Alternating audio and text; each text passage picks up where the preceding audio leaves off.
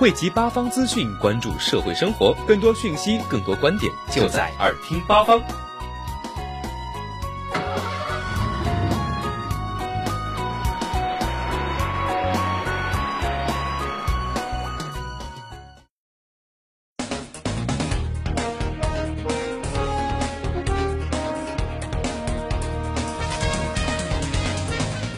汇集八方资讯，关注社会生活。各位收大听友，大家中午好，这里是正在为您直播的耳听八方，我是张星辰。首先来关注一下今明两天的天气情况。今天南京阵雨，最低温度六度，最高温度十二度，西北风五到六级。明天南京多云，最低温度九度，最高温度十八度，西北风三到四级。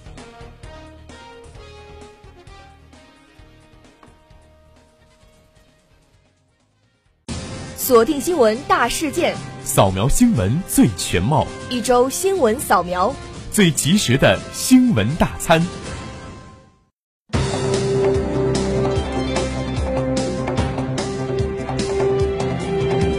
国家旅游局制定的《游客不文明行为记录管理暂行办法》四月六号起施行，游客不良信息将保存一到两年，会影响到游客的再次旅游。严重的甚至会影响到出境和银行信贷等。这份共十一条的办法将游客不文明行为定义为游客在旅游活动中因违反法律法规以及公序良俗等受到行政处罚、法院判决承担法律责任或造成严重社会不良影响的行为被列入游客不文明行为记录的有以下六种：扰乱公共汽车、电车、火车、船舶、航空器或者其他交通工具的秩序。破坏公共环境卫生和公共设施，违反旅游目的地的社会风俗、民族生活习惯，损毁破坏旅游目的地的文物古迹，参与赌博、色情活动以及严重扰乱旅游秩序的其他情形。可以说，草案的积极作用是对游客的极端行为的震慑，但是轻微的不文明行为并不能通过这个办法得以约束，还需要通过提升国民旅游素质等多个途径来改善。据介绍，游客不文明行为记录形成后，确认一名游客的不良信息记录需要当事人做认可签字。被记录不文明行为记录的游客，可以向做出记录的旅游主管部门提交异议申请，一般由当事人提出并提供有关的证明材料，而旅游主管部门收到申请之日起十五个工作日内向申请人作出答复，经审查认为异议成立的，应当予以纠正。七号，最后一批中国驻也门留守人员安全抵达吉布提，标志着中国也门撤侨行动暂告一段落。沙特等国自三月二十六号开始对胡塞武装组织目标展开大规模空袭。中国驻也门大使馆迅速制定了撤侨方案，召集所有分散在也门十几个地区的中国公民，陆续向最主要的两座城市——首都萨那市和南部的亚丁市集结，并最终从亚丁港和荷台达港安全撤离。为了让大部队顺利通关，使馆组织先遣队提前打通了从萨那到荷达台港的通道，疏通了也门军方、内政部、胡塞武装组织在一路上总共设立的九道关卡。从三月二十九号到四月六号，中国政府分四批从战火纷飞的也门安全撤离了六百一十三名中国公民，还协助了来自十五个国家的共两百七十九名外国公民安全撤离。此次也是中国首次动用军舰撤侨，中国舰艇编队也因此被誉为帮助中外侨民撤离险地的诺亚方舟。多国政府也向中国协助撤离外国公民表达了感谢。当地时间十号起，第七届美洲峰会在巴拿马首都巴拿马城举行，这是古巴首次参加美洲峰会。美股领导人是否互动也将成为本届峰会的最大看点。美国总统奥巴马和古巴国务委员会主席劳尔·卡斯特罗在当地时间九号傍晚先后抵达巴拿马城，不久后两人就进行了一次电话会谈。美国国务卿克里和古巴外长罗德里格斯也在当天晚些时候进行了一次闭门会面，这也是过去半个多世纪以来两国代表级别最高的一次正式会谈。另外值得注意的是，在四月八号访问牙买加期间，奥巴马表示，美国国务院对把古巴支持恐怖主义的国家名单中去除的审查工作已经完成。虽然是谨慎的表示，美国做出最终决定还需要一段时间，美古关系全面正常化也不可能发生在一夜之间。但是业界普遍认为，奥巴马很可能就在这两天宣布将古巴从知恐名单上去除的决定，从而消除两国关系正常化的一大重要障碍。二零一四年十二月十七号。美国总统奥巴马和古巴领导人劳尔·卡斯特罗分别宣布，美古两国将就恢复双方外交关系展开磋商。这也意味着持续敌对了半个世纪之后，两国的关系翻开了新的篇章。截至目前，美古已经就关系正常化进行了三轮谈判。多家媒体十号几乎同时爆料，美国二零一六年总统选举呼声最高的民主党竞选人希拉里·克林顿将于十二号正式宣布参选。届时，希拉里首先将率领竞选团队进驻选战的兵家必争之地艾奥瓦州，开启选战。有媒体认为，希拉里目前面临的最棘手的问题是如何重塑个人形象。今年年初的邮件门风波让他受到诸如秘密太多、透明度不够等舆论的谴责，严重影响到个人的声誉。美国昆皮亚克大学九号最新的民调显示，希拉里在艾奥瓦州的支持率小幅度落后于在本月七号宣布参选的肯塔基州共和党参议员兰德保罗，在科罗拉多州的支持率则是落后保罗百分之三。在其政治生涯的第二次大选中，他将会采取从小处着手的参选策略，并尽量保持低调行事。目前，美国舆论认为，2016年总统大选将是克林顿家族和布什家族的对拼，但结果尚难预料。无论是希拉里还是小布什的弟弟杰布·布什当选总统，都将创造历史。布什家族将出现第三名总统，而希拉里则将成为第一位美国女总统。美国已经产生了一名黑人总统，第一名女总统对民众的吸引力很大，同样对希拉里也具有相当的诱惑力。国家卫生计生委、工信部、公安部等十二个部门联合制定方案，将从二零一五年四月起到十二月底，在全国范围内开展打击代孕专项行动。专项行动将重点查处开展代孕行为的医疗机构和医护人员。调查开展代孕行业中的社会中介机构等，清除和查处开展代孕宣传和服务的互联网络、电视广播、报纸杂志等，对人类辅助生殖技术服务的应用和医疗器械、药品的流通、销售情况进行监管。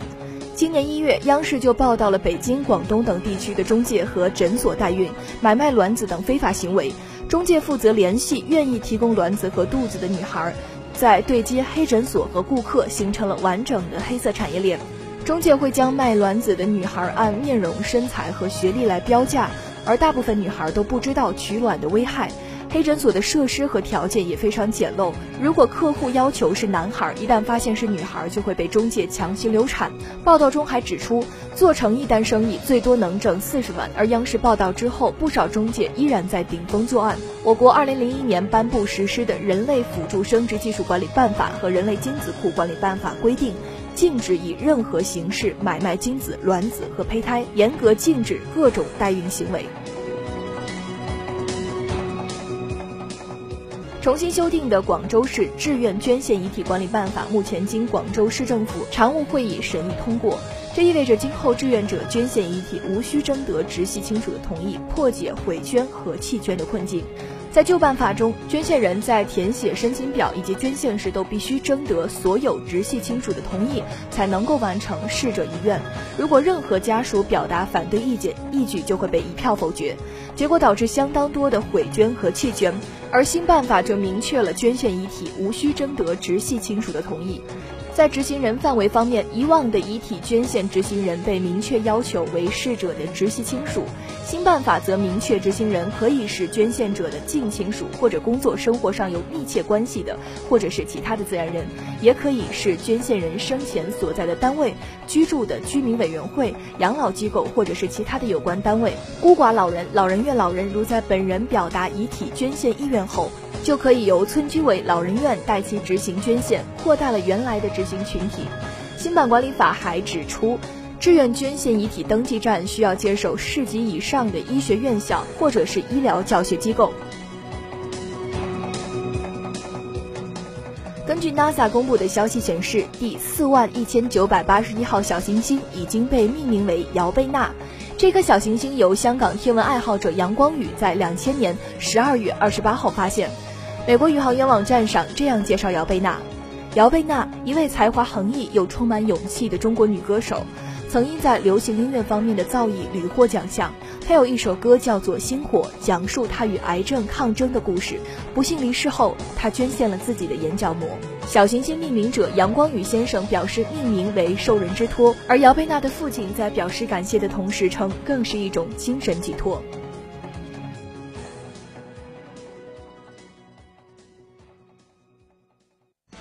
新鲜的、全面的、深度的、专业的，你最想了解的，大家最有话说的，一切尽在重点关注。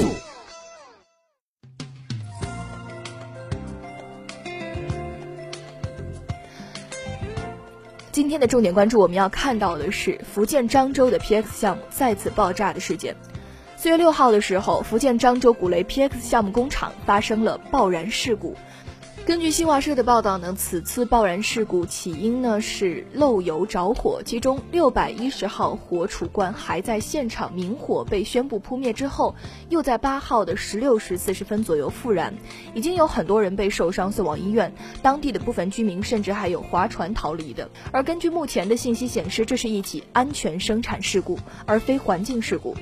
红彤彤一片的现场以及腾空而起的蘑菇云，不得不说将公众一度浮起的信心打落至冰点。其实很多人都知道，在福建漳州的这个 PX 项目并不是第一次发生这样的事情。在二零一三年的七月三十号的凌晨，也是位于福建漳州市古雷港经济开发区的古雷石化，也就是一个 PX 项目的厂区，就曾经发生过爆炸。漳州当地的网友描述说，当时的声音是巨响。火花足足有四五十米那么高，而在后来当地官方机构发布的消息说是火势迅速得到了扑灭，爆炸并没有造成人员伤亡。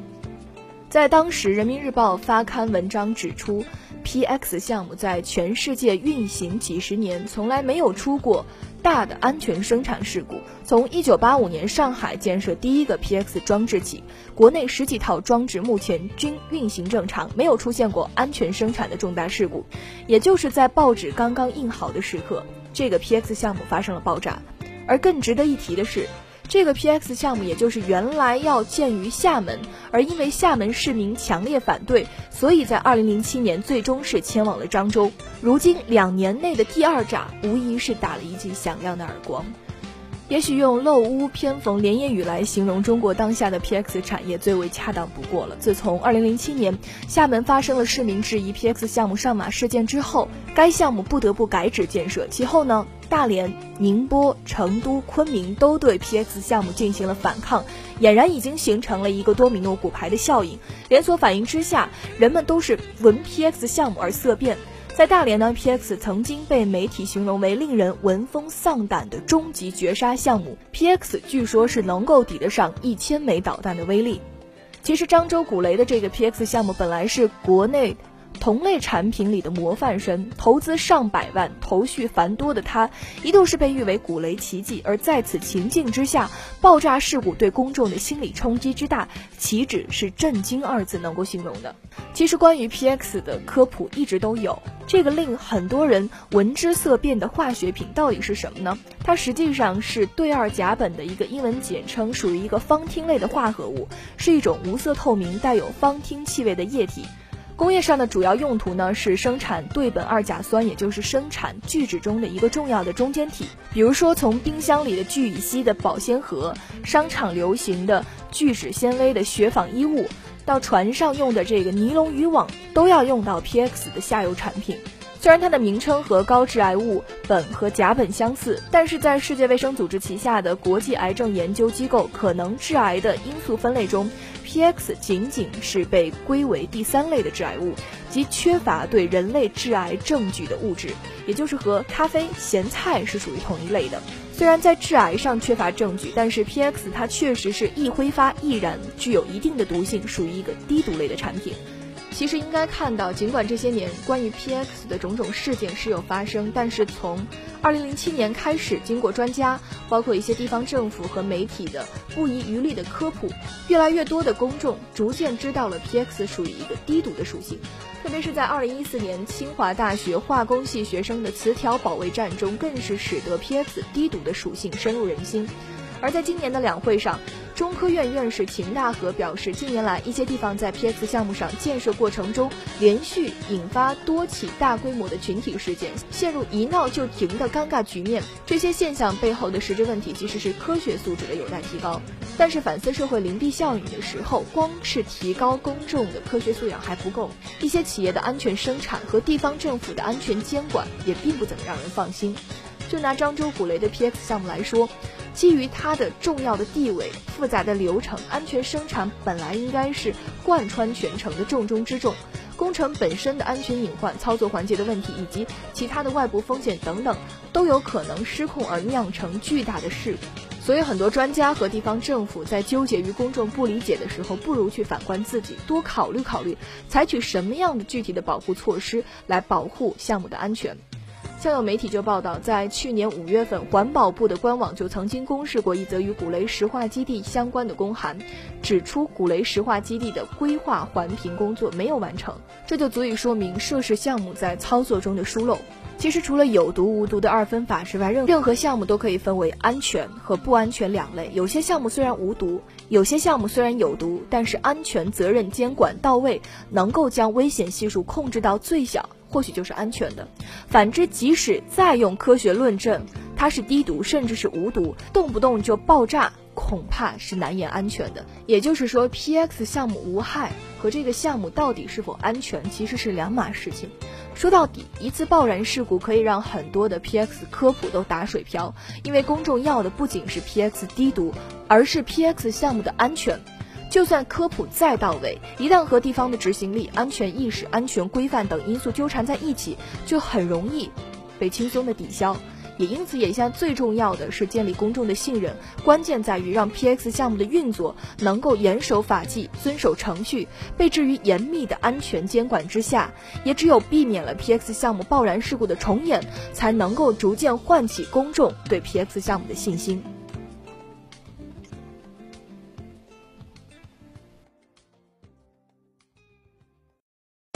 中国作家莫言获得诺贝尔文学奖。袁隆平关注印度高产水稻。奥巴马发表连任后首份国情咨文。中国首位女航天员刘洋参与完成载人交。新闻中的人物百态，尽在人物聚焦。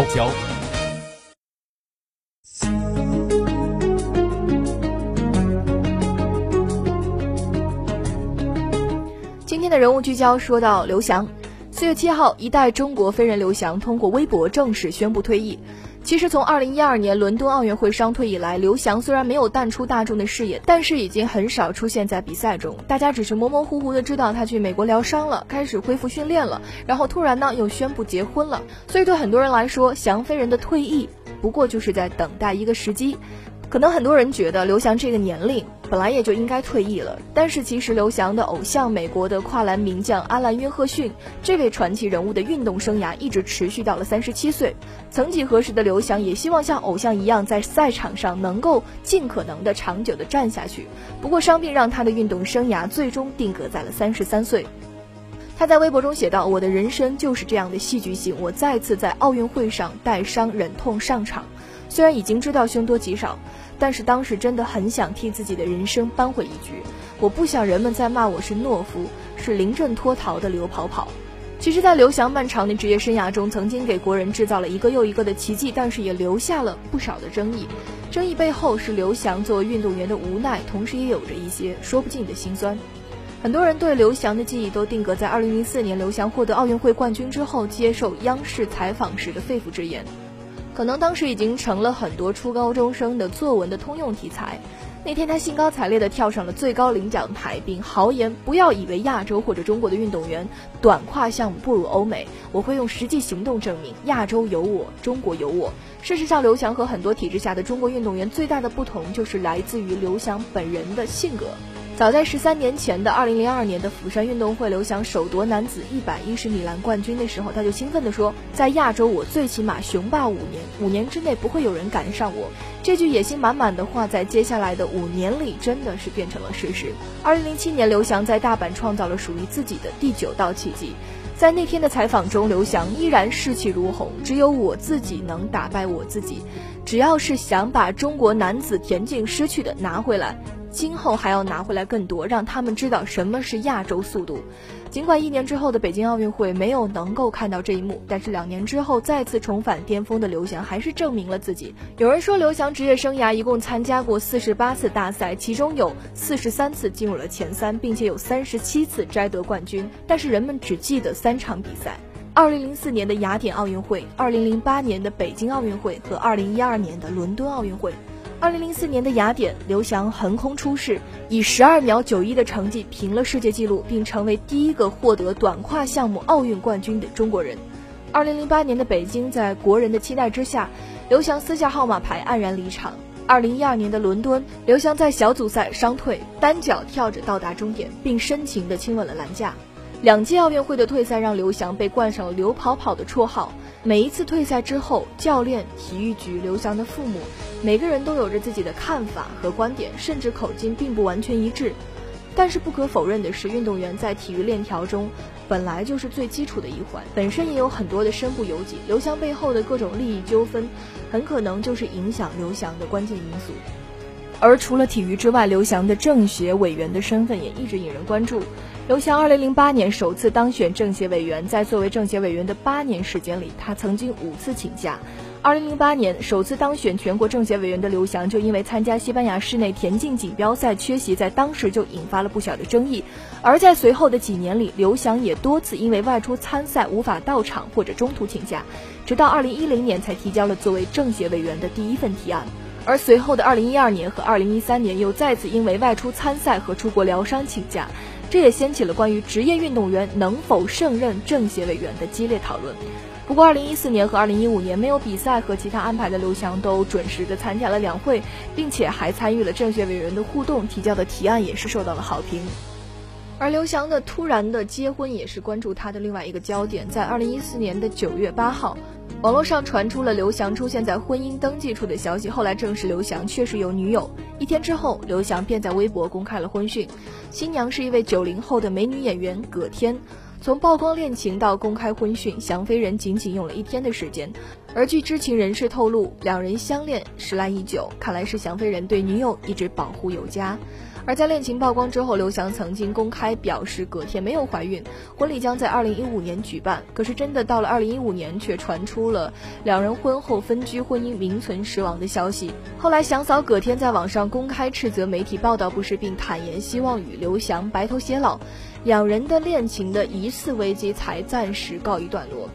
在如今这个体育极度娱乐化的年代，仅凭质疑和巧合就足以成为热门话题。不过好在经过这一轮的舆论攻势之后，刘翔终于可以在三十三岁的年纪卸下运动员的重担，重新做回自己。不管未来是读书经商，还是从政或者当教练，他都可以迈开大步去开启人生的另一扇大门。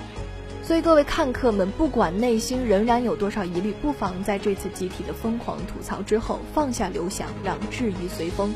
记起那个少年的桀骜不驯，以及他在田径跑道上带给黄种人的荣光，或许会在淡忘那两次刺眼的奥运退赛之后，想起这个年轻人曾经夺得二十六次世界冠军，胜率之高，连他的黑皮肤对手亦羡慕不已。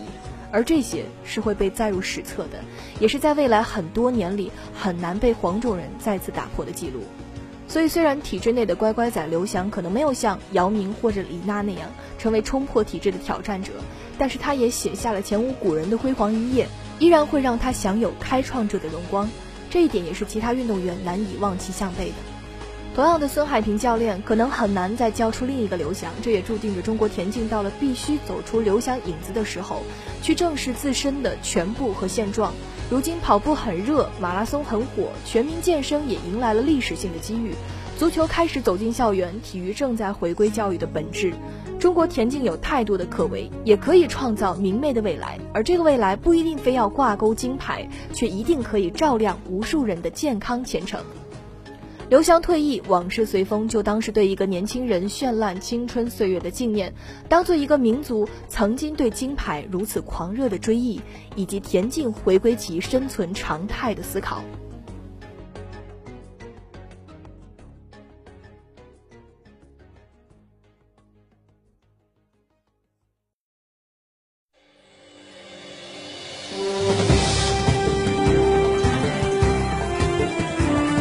以上就是本期耳听八方的全部内容。节目最后，让我们再来回顾一下天气情况。今天南京阵雨，最低温度六度，最高温度十二度，西南风五到六级。明天南京多云，最低温度九度，最高温度十八度，西南风三到四级。感谢各位师大听友的收听，也感谢本期的编辑陈飞天。我是张星辰，我们下期再见。